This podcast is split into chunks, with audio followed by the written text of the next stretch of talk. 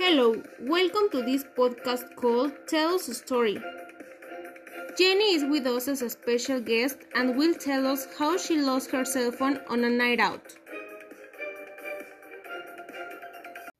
I still remember when someone stole my cell phone at La Feria del Caballo Texcoco, and I'm gonna tell you how it happened.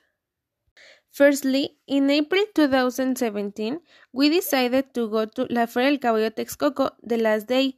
Obviously, we knew there were going to be a lot of people, but we didn't care about that.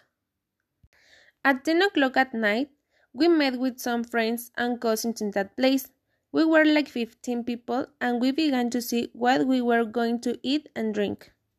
Each one went for their drinks and Diego and I went to La Parranda, a place where every year we buy our things. When we were back, Diego carried his drink in one hand, and with the other, he held me by the jacket because people threw us and made us move away from each other. Diego had my cell phone in his trouser bag, and suddenly he saw how someone took my cell phone out of his bag. But Diego couldn't do anything because if he let go of my jacket, he would lose sight of me. Then, when we got to where everyone was, he gave me the news that someone had stolen my cell phone and I started crying a lot.